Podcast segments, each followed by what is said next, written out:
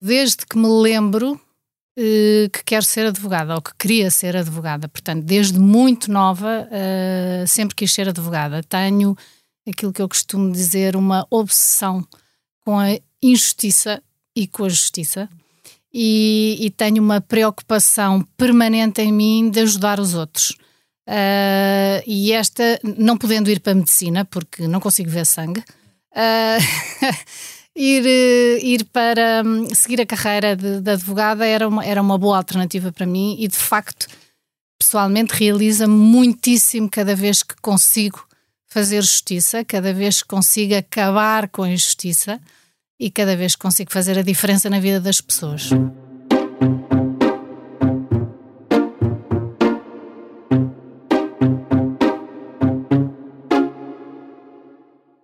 Bem-vindos de volta ao podcast do Expresso O Céu é o Limite, um podcast sobre carreiras e liderança, sem gravata nem saltos altos, onde qualquer formalismo fica à porta.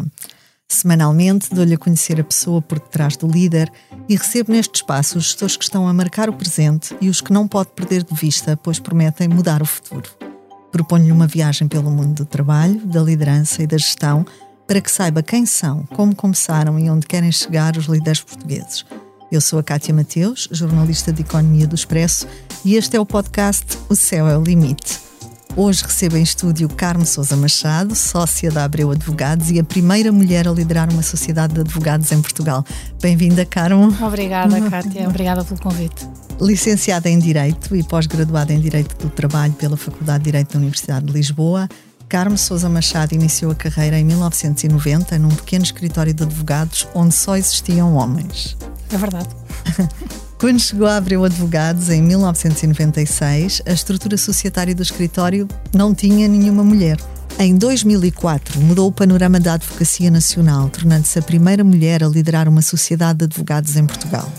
Está há 27 anos na Abreu Advogados, onde criou a área de prática de direito laboral foi diretora-geral da Sociedade entre 2004 e 2007 e presidente do Conselho de Administração entre 2017 e 2021. Ativista em causas como a paridade de género em cargos de liderança, a conciliação familiar e o combate ao assédio em contexto laboral, Carmo Souza Machado, mãe de dois filhos, foi responsável pela criação na Abreu Advogados de uma licença de maternidade para as advogadas da sociedade, numa altura em que, como trabalhadores liberais, a ela não tinham direito. Um projeto que acabou por inspirar outras sociedades.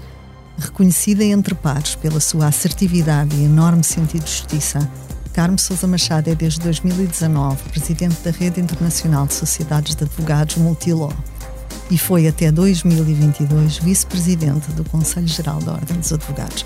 É um prazer recebê-la em estúdio, Carmo. Obrigada, Cátia. O Céu é o Limite tem o patrocínio do Manpower Group. Porque quando se combinam pessoas talentosas com empresas inovadoras, é possível construir um futuro mais brilhante. Conheça as soluções Manpower Group para recrutamento, outsourcing, gestão e desenvolvimento do talento. Saiba mais em manpowergroup.pt. Carmo, foi um caminho de pedras este que, que construiu? Não, honestamente. Honestamente, não. As coisas foram acontecendo uhum. naturalmente, com simplicidade, uh, e não tive assim pedras no caminho. Carmo, eu, eu, sei porque já falámos disto antes, das, das várias vezes que fomos conversando. Ganhou-se uma advogada, mas perdeu-se uma investigadora criminal, que é uma área onde eu sei que também uh, diz com regularidade que seria feliz. É verdade. Em que ponto da vida, da sua vida, é que surge este sonho da advocacia e, e a paixão pelo direito do trabalho em particular?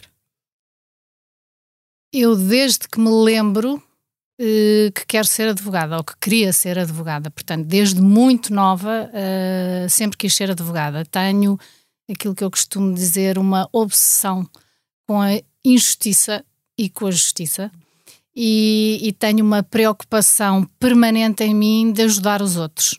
Uh, e esta, não podendo ir para a medicina, porque não consigo ver sangue, uh, ir, ir para um, seguir a carreira de, de, advogada era uma, era uma boa alternativa para mim e, de facto, pessoalmente realiza muitíssimo cada vez que consigo fazer justiça, cada vez que consigo acabar com a injustiça uhum. e cada vez que consigo fazer a diferença na vida das pessoas.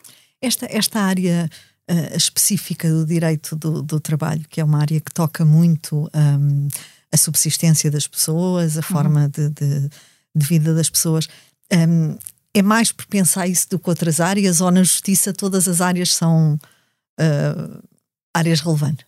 Hum, eu acho que esta é uma área particularmente importante, mas o direito do trabalho, confesso que aconteceu um bocadinho por acidente na minha vida. Uhum. Eu trabalhei realmente seis anos num, num escritório uh, onde comecei o meu estágio e a exercer e onde felizmente consegui aprender quase tudo e, e formar-me como advogada. Estive lá seis anos, era um escritório eminentemente masculino, como diz. A certa altura passou por lá também uma, uma consultora e lembro-me inclusivamente, posso partilhar isto que tem piada, lembro-me inclusivamente do meu patrono me ter dito na altura, logo nos primeiros dias, uh, Carmo, para deixar aqui as coisas claras, eu olho para si e vejo-a de bigode. Portanto, isto mostra bem como é que as coisas passavam em 1990 e, e, alguns anos depois ainda. um, pronto, e estive nesse escritório durante seis anos e fui desafiada a integrar a equipa da Abreu Advogados uh, para, no fundo, tomar conta, liderar a equipa de contencioso. Essa foi a razão de ser da minha mudança para, para Abreu Advogados.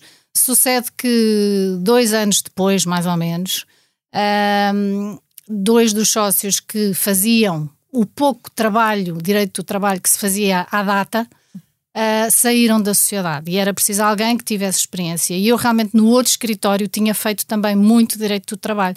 E então comecei a, a fazer o direito do trabalho que ia surgindo. Um, e, e, a partir daí começou a desenvolver-se uma área de prática e, e, correu tão bem ou tão mal uh, que a certa altura eu só fazia uh, direito, direito do trabalho, trabalho porque, porque não havia às tantas tempo para mais. Durante algum tempo ainda consegui conciliar o contencioso do civil uh, e comercial, enfim, consegui, mas uh, a certa altura, pronto, também o objetivo era aquele e construir uma área de prática de relevância e, e acho que fomos bem sucedidos.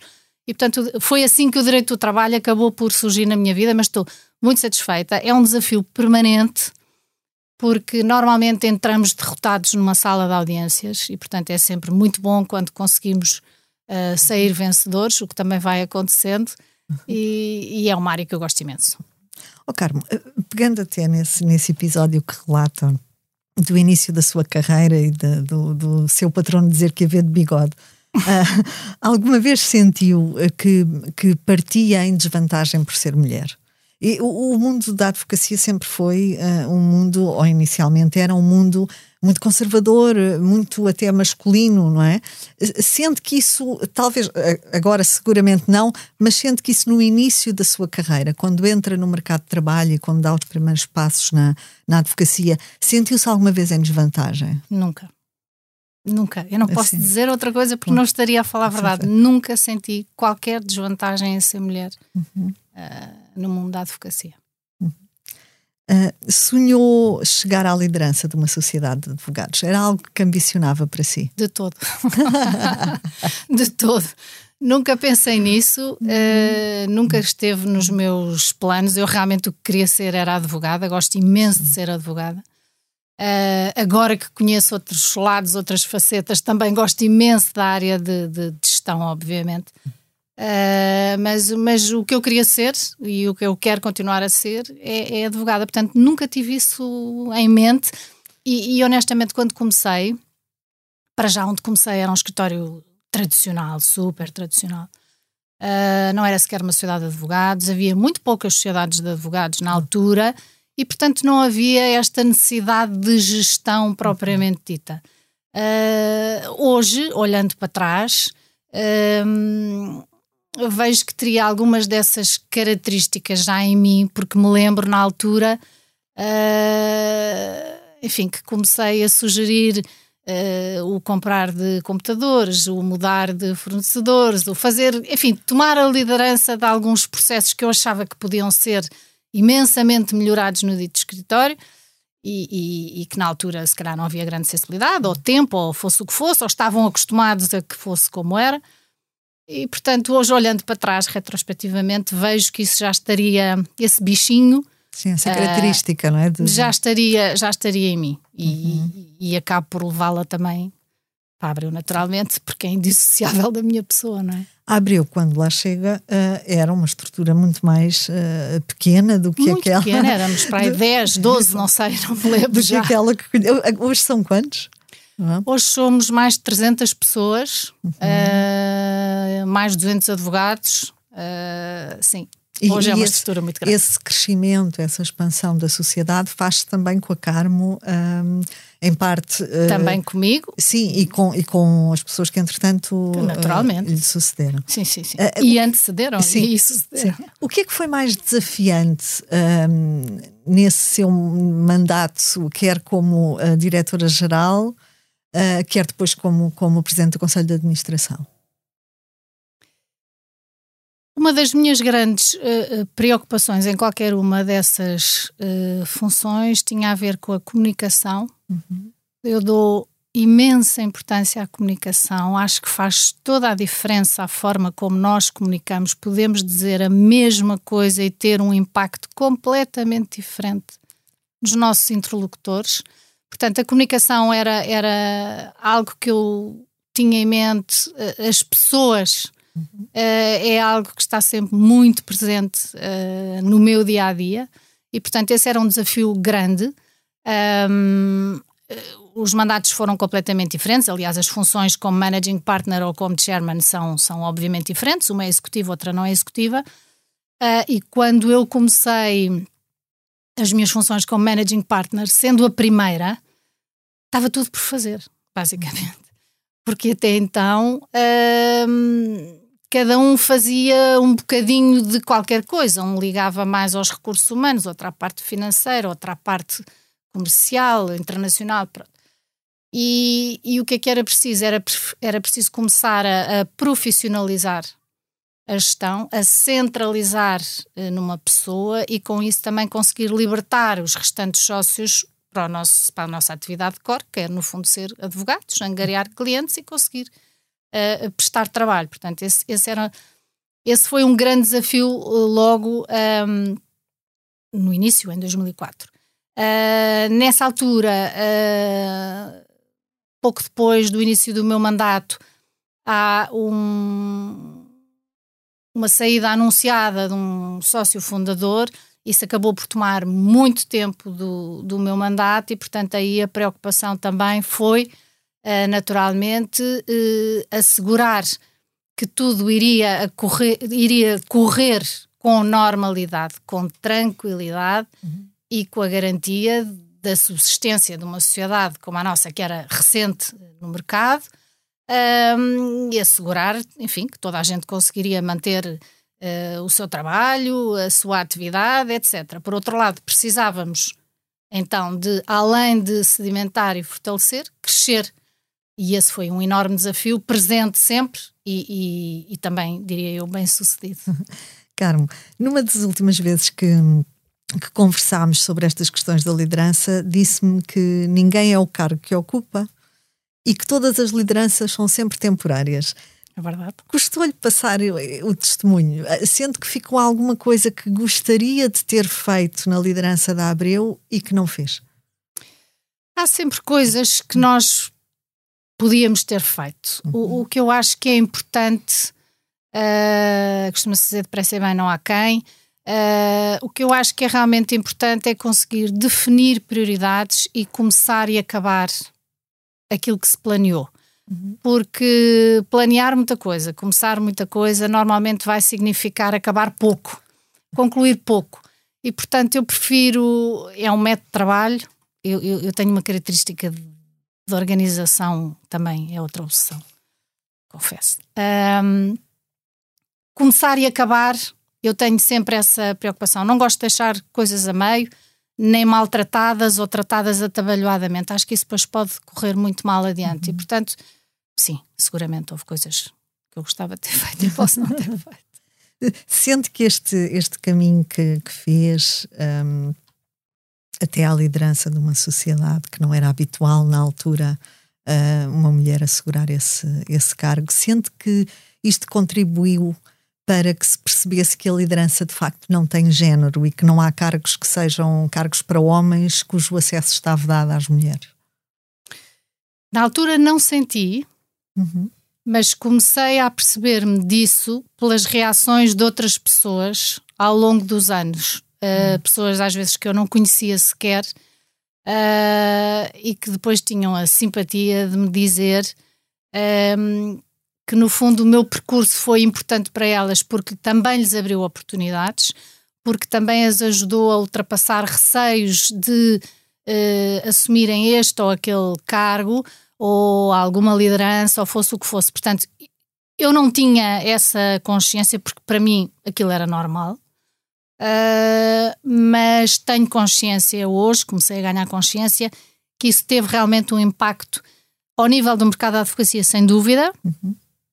E não só. Houve algumas mulheres que tiveram essa simpatia de transmitir isso mesmo. Uhum. Óbvio que, que fizemos aqui um progresso nos últimos anos, mas a questão da paridade de género ainda continua a ser um objetivo por cumprir uh, em Portugal, infelizmente. As cotas são, para si, da forma como as vê, um mal necessário. Uh, ah, um, no fundo, o que é que é preciso para que deixemos de falar da necessidade de existirem políticas de promoção da paridade de géneros em cargos de liderança? As cotas são para mim um mal necessário. Eu evoluí na minha posição, um, eu era contra as cotas e hoje em dia sou a favor das cotas porque acho que é de facto o único caminho que vai permitir acelerar este processo. Uh, para mim, isto é algo que não faz qualquer sentido, um, porque eu não consigo perceber como é que aos dias de hoje e há alguns anos atrás ainda se continua a achar que as mulheres não têm as mesmas eh, competências ou qualidades dos homens. Realmente, as competências temos, qualidades podemos ter diferentes, e ainda bem que temos diferentes, que somos diferentes, e portanto a diversidade e a complementaridade é que eu acho que fazem a diferença e podem conduzir ao sucesso. Infelizmente, nem toda a gente pensa assim, infelizmente, nem toda a gente tem a sorte de trabalhar em organizações que pensam assim. E posto isto, uh, não conheço outro mecanismo de aceleração que não as cotas, e portanto, daí a evolução na minha posição. Uhum infelizmente acho que é um mal necessário, mas acho que não há outro caminho. Uhum. A, a Carmo agora eh, referia essa questão das organizações e, e eu lembro-me também da, da Inês Caldeira, que há pouco tempo tivemos aqui no, no podcast, que referia também essa questão. No caso dela, um, ela até disse com alguma graça que a L'Oréal acreditou nela antes mesmo dela acreditar em si. Portanto, percebeu nela características e, e, e, e um potencial de liderança que ela achava pura e simplesmente que não tinha. Isso é importante, isso falta às empresas olharem para as pessoas além daquilo que é a sua função habitual. Falta. Falta. Falta. De um modo geral, eu diria que sim. Acho que o, o resto é exceção. Acho que falta. Uh, e acho que às vezes estamos muito formatados para ver aquela pessoa naquela função e não conseguir tirar dela todo o potencial que tem, o que é um absurdo. Uh, é um absurdo. É como a história da formação, quer dizer, nós passamos não sei quantos anos a formar pessoas e depois não somos capazes, capazes de as reter. Eu, eu acho isso uma coisa altamente frustrante. Uhum. E, portanto, acho que falta, de facto, às empresas, essa, algumas empresas, uh, e, em alguns casos, essa capacidade de olhar mais longe ou de forma mais abrangente. Uhum.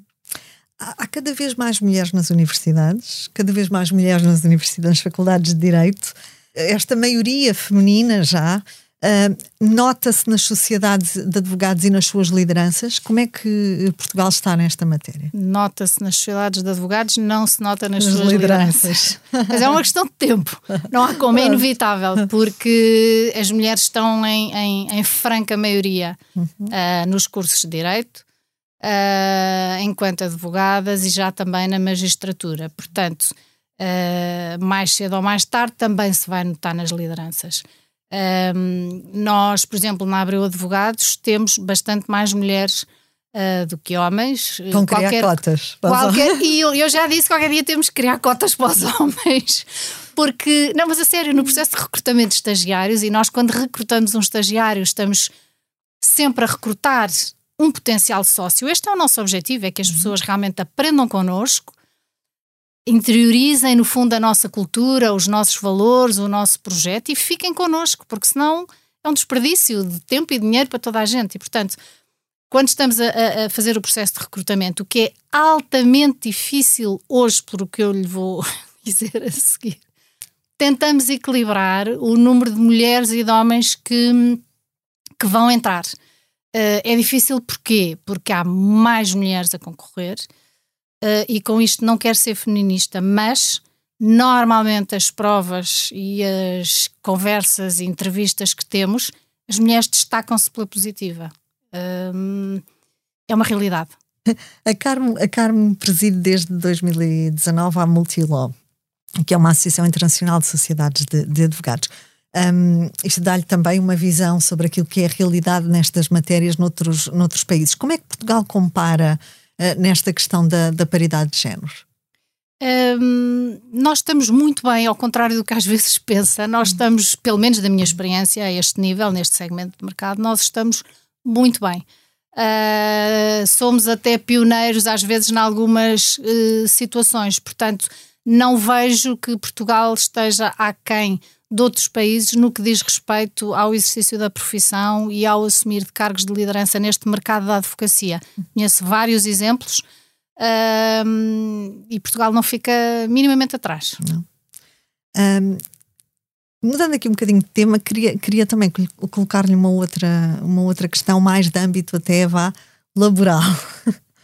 Uh, a pandemia seguramente mudou a forma como trabalhamos, não há disso uh, a mínima dúvida mas hum, a questão é se terá mudado uh, de forma adequada a forma como legislamos o trabalho em Portugal.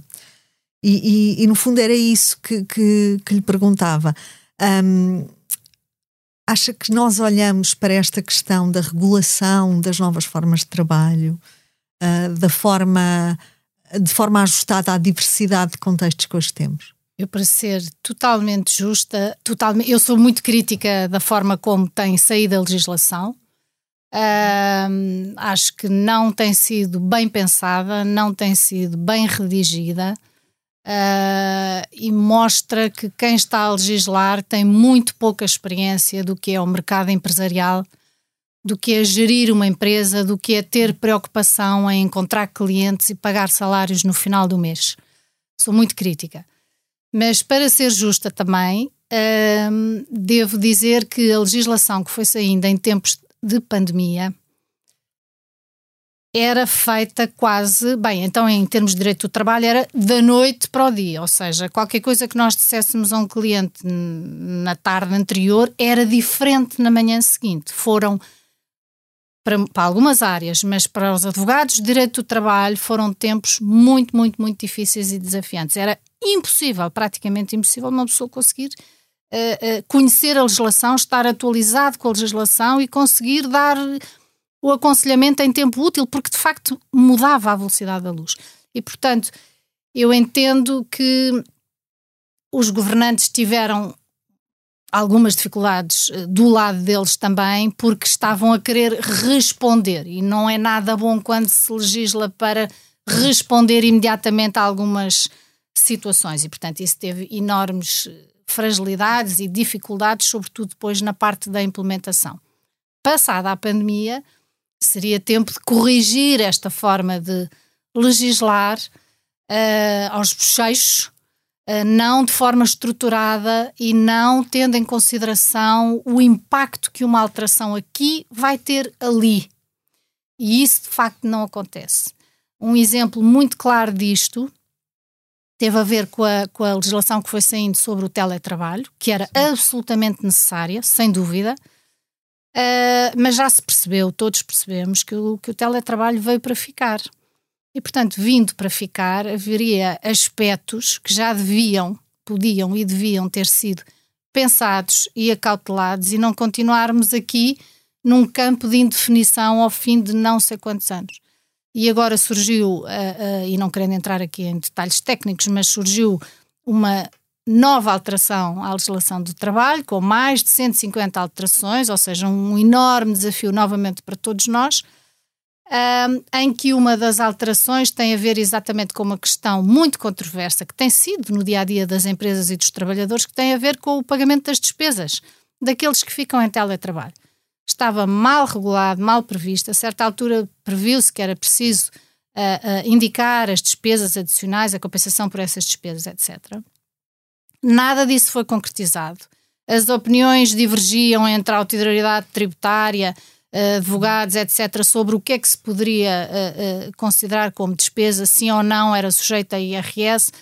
A lei dizia que não, mas não havia forma de, de depois conseguir concretizar isto. E nesta alteração que surge, continuamos na mesma. A única coisa que se prevê é que, de facto, tal como já constava, isto, esta, esta despesa, esta compensação, não é despesa, esta compensação que o trabalhador vai receber uh, não é um rendimento e é um custo do empregador, mas continuamos sem ter critérios mínimos que nos permitam fixar e balizar isto. Eu dou-lhe um exemplo muito concreto que não vem previsto.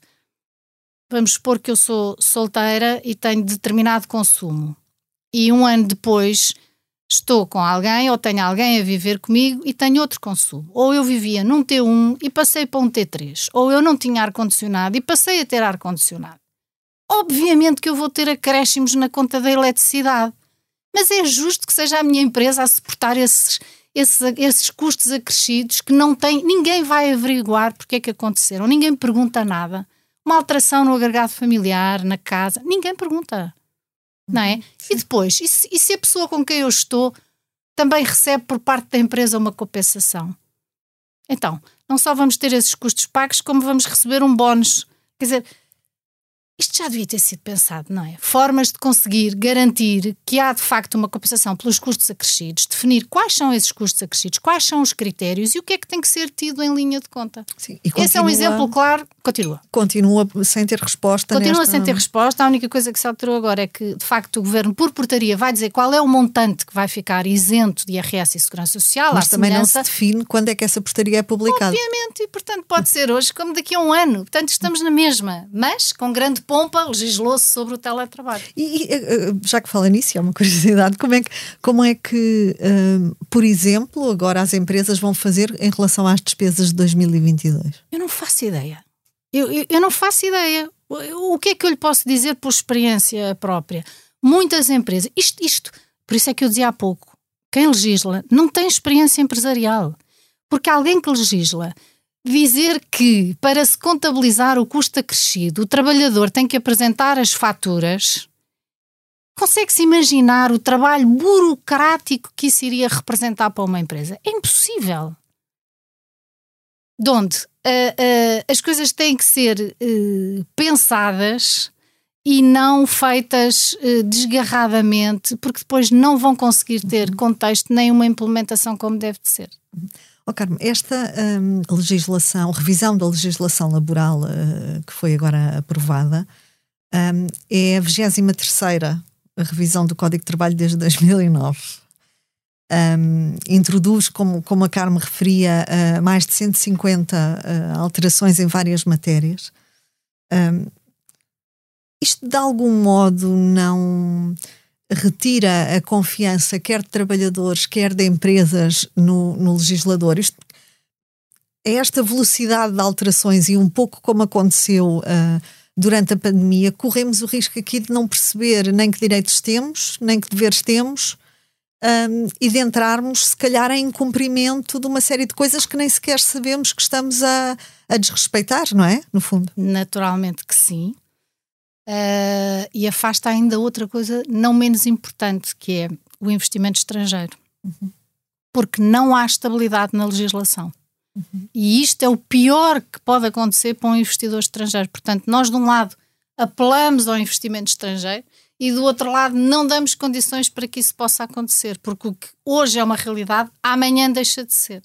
Temos vários exemplos em que isso tem acontecido Uh, e, portanto, cria de facto uma grande insegurança e, e, e, como sabe, a ignorância da lei não aproveita a ninguém. Portanto, o facto de, um trabalhador ou uma empresa vir dizer eu não sabia, eu desconhecia, isso não tem, não tem Sim. qualquer relevância, é uma justificação uh, que não pode ser utilizada porque não vai ser tida em linha de conta e, portanto, vai exigir um grande esforço, uh, sobretudo por parte das empresas, para. Um, para conseguirem assimilar todas estas alterações, conseguirem implementar todas estas alterações.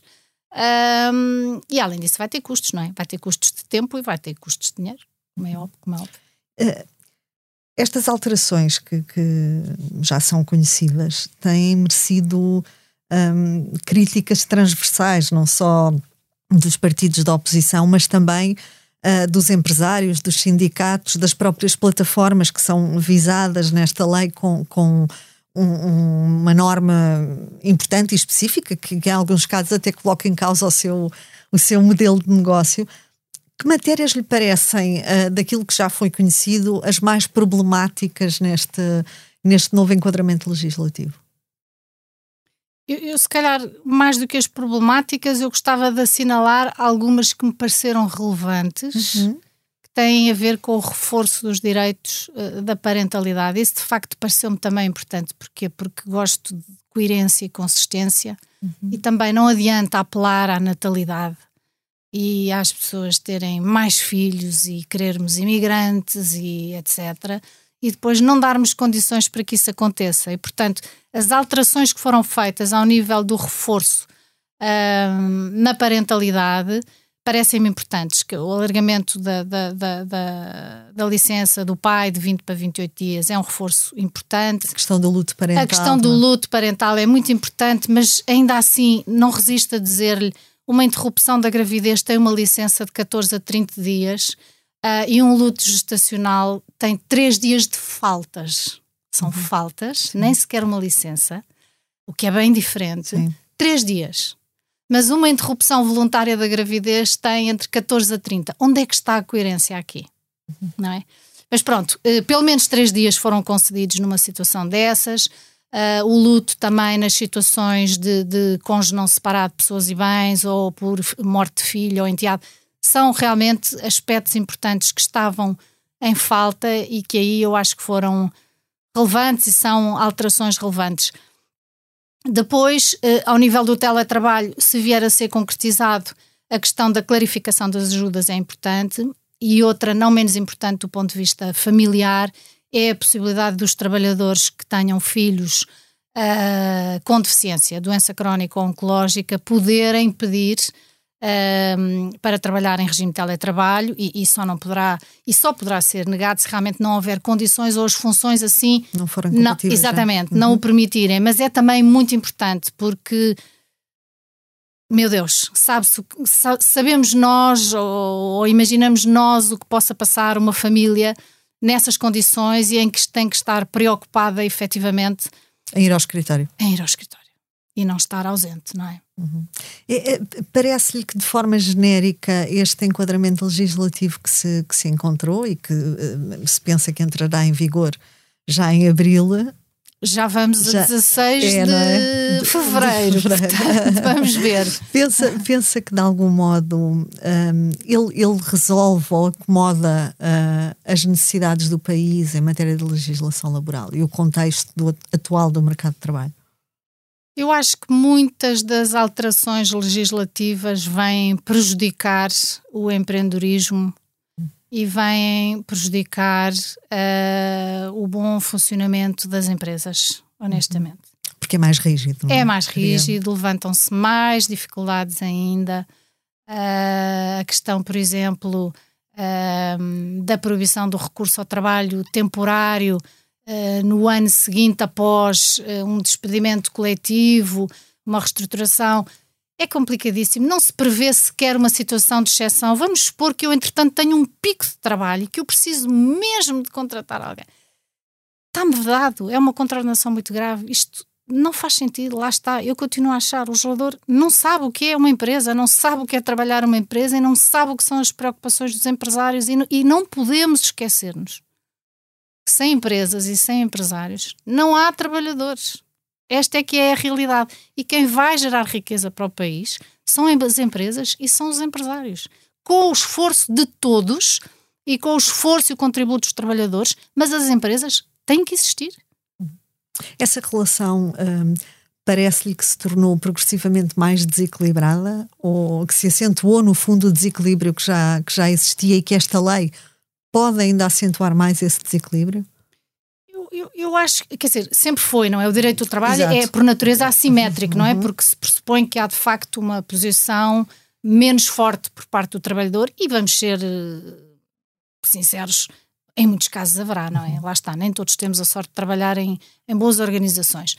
Uh, e, portanto, esse desequilíbrio existe, essa preocupação e essa cautela com a parte mais fraca existe. Uh, acho que aqui, há pouco perguntavam-me o que é que se podia fazer para conseguir acompanhar o que se passa lá fora. Acho que aqui, ao nível da legislação laboral, realmente haveria ainda muito a fazer para se conseguir mitigar um bocadinho, equilibrar um bocadinho e permitir de todo, em todo, que houvesse abusos, mas permitir uma maior flexibilidade aos empresários e aos gestores na gestão das suas empresas, no fundo.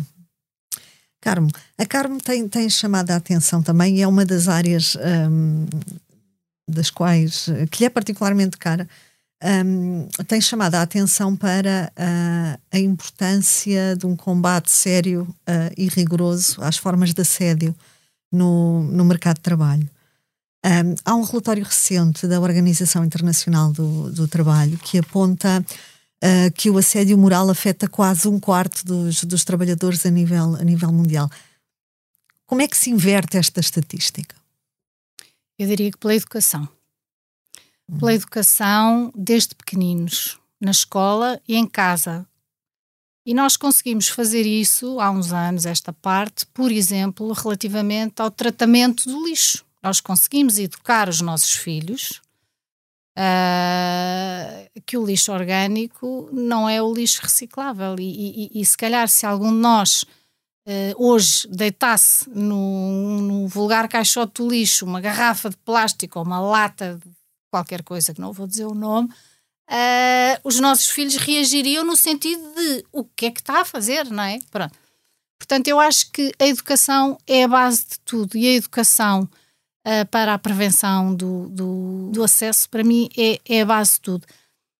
Não acredito muito na fiscalização, porque não há fiscalização possível. Desde logo, uhum. porque este tipo de situações normalmente acontecem camufladamente, encapotadamente ou, ou, ou sem ser à vista da maioria das pessoas. E também e, portanto, são difíceis de documentar, não é? é? De fazer prova. E há uma enorme vergonha por parte das vítimas em falar sobre os temas, em denunciar os temas, há vergonha e há medo, muitas vezes. Uhum. Há medo, uhum. porque as pessoas precisam de trabalhar efetivamente uh, e têm medo das consequências que uma denúncia dessas possa, possa trazer, não é? Mas, portanto, voltando ao princípio e respondendo à sua questão, para mim, é a educação, é isso que tem que acontecer.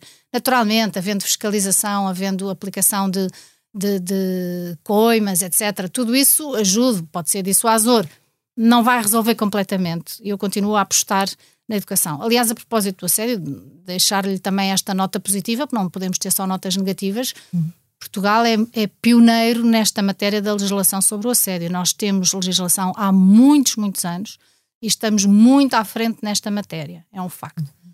Inclusivamente, hum, temos uma norma já há muitos anos que, que, diz que em empresas com mais de sete trabalhadores, lá está, outro, outra hum. coisa que não se compreende por parte do, do legislador, sete, porque sete, não é? Uh, microempresas vai até 10, vai porque fosse 10, mas não, são sete, portanto todos, qualquer empresa, uh, quase que não seja familiar, uh, se tiver uma participação de assédio, é obrigada a promover um procedimento disciplinar. Uhum. portanto, isto já foi um passo em frente, Uhum. E há também aquela questão dos mecanismos de denúncia, não é? Também há os mecanismos de denúncia que as pessoas podem lançar mão e, uhum. pronto, e requerer a intervenção, no fundo, das autoridades competentes. Mas não, não... Eu acho que não. Pois. Eu não, eu não tenho experiência disso, Sim. não tenho conhecimento disso. Nós representamos essencialmente empresas, uhum. uh, felizmente uh, socialmente responsáveis e, portanto, contar sempre pelos dedos de uma mão ou de metade de uma mão os casos que nós tivemos em que a empresa teve uma participação destas e, e que nós eh, acompanhámos, uh, mas em termos de participação uh, uhum. às autoridades competentes, isso não, não tenho experiência, não tenho conhecimento. O, o teletrabalho um, acha que terá contribuído para, para mudar este, este cenário do, do assédio moral e, e até sexual em Portugal? Ou uh, parece-lhe que continua de outra forma? Eu não sei se melhorou ou não. Eh, eh, numa primeira leitura poderíamos concluir que sim, que poderia ajudar, uhum. mas em termos de assédio moral, talvez não, não, não. porque esbateu-se muitíssimo a fronteira entre a vida profissional e a vida pessoal. Uh, e portanto as pessoas, e, e, e, não necessariamente por culpa das empresas que o exijam, mas eu falo por mim, uh, e, e, das muitas pessoas que eu conheço, nós temos os e-mails a ser recebidos no telemóvel e somos nós, sem ninguém nos pedir, que durante o telejornal, a seguir ao jantar, antes de ir para a cama, seja lá o que for, vamos dar uma vista de olhos e ver se veio alguma coisa. E porque não, se, estou, se é uma coisa de sim ou não, até respondo. Pronto. Uh, portanto, isto acontece. Uh, e, obviamente isto não é assédio moral, não é? Uh, isto não é assédio moral, mas pronto, houve esse esbatimento nessa fronteira da vida profissional e pessoal e portanto eu acho que pelo menos quanto ao assédio moral pode não ter havido assim uma diminuição. Quanto ao sexual, eventualmente sim, as pessoas estariam menos por perto. Exato. Mas se calhar aumentou a violência doméstica. oh, oh, Carmo, há bocadinho falava-me... Um da questão de, de quando recrutam no, no escritório da, da Abreu, na sociedade, uh, quando recrutam novos uh, advogados, recrutam potencialmente novos sócios. Claro. Uh, que competências é que uma sociedade de peso procura hoje num jovem advogado? Porque se antes se valorizava muito o local onde se licenciou, até eventualmente a média com que se licenciou, e se calhar arrisca dizer hoje que não tem o peso que tinha antes e que se procuram outras competências nestas, nestas pessoas? As faculdades continuam a ser muito importantes. Uhum. Sim. Uh, as competências técnicas continuam a ser muito importantes e têm que lá estar, quer dizer, uhum. não há como, mas uh, sim, as faculdades são importantes, a, a, a formação que haja até pós-licenciatura uhum. é importante, as experiências não só de trabalho, mas as experiências de vida são muito importantes. Uhum. Ou seja, pessoas que tenham um mundo, que tenham outros interesses, que exerçam efetivamente outras atividades, tudo isso é importante para nós numa, numa situação de, de, de recrutamento, naturalmente. É muito importante, isso foi sempre uma das grandes preocupações que eu também fui, fui tendo, nós queremos e temos que ter pessoas felizes a trabalhar connosco.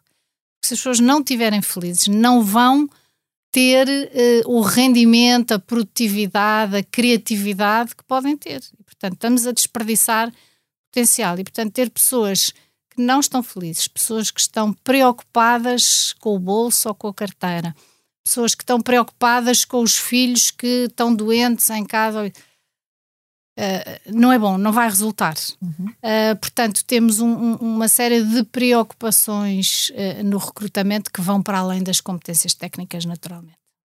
Carmo, nós costumamos fechar sempre o nosso podcast com uma rubrica que é a primeira pessoa, em que lhe coloco algumas questões muito sucintas e muito curtinhas para respostas também objetivas e sucintas. Está pronta? Vamos lá, não sei.